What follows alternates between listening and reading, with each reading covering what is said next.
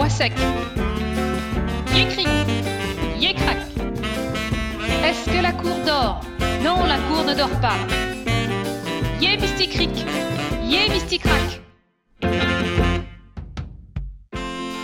Bonjour à tous et bienvenue sur le podcast Mes sorties culture. Connaissez-vous le lien entre les peintres Fernand Knopf, Magritte et Dali? Écoutez jusqu'à la fin pour découvrir ce lien. Aujourd'hui, je vais vous parler du mystère de Fernand Knopf. Vous pouvez retrouver le visuel sur Internet, entre autres sur nos tartines de culture. Le lien vers l'article est dans la description. Fernand Knopf est un peintre belge. Il fut un artiste énigmatique, fuyant la réalité par l'exploration des songes et la production d'images symbolistes dont le sens continue à nous échapper, nous menant vers les rivages de l'inconscient.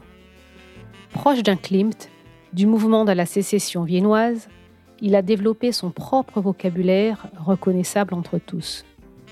Dans ses portraits, les yeux sont souvent blancs, presque effacés ou renversés. C'est un moyen de figurer le rêve, la vie intérieure et le mystère que le peintre aimait explorer.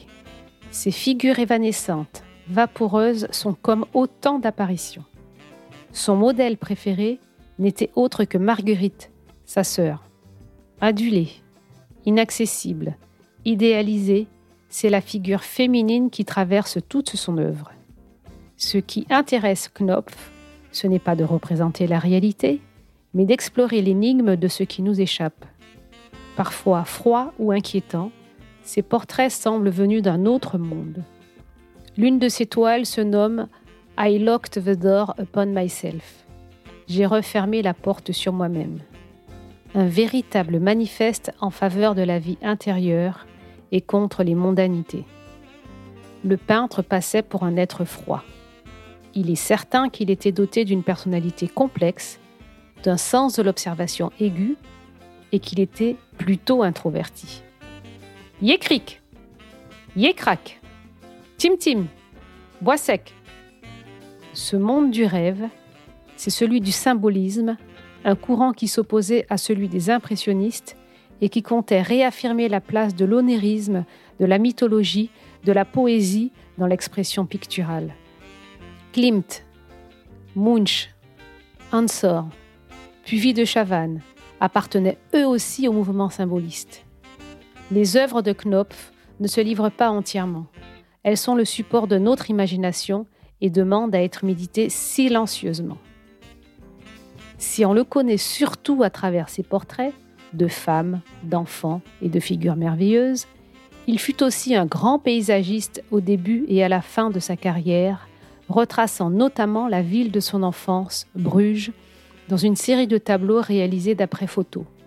Une ville qui lui va comme un gant, avec son aura romantique et les nappes de brume qui nimbent les ponts et les maisons de briques rouges.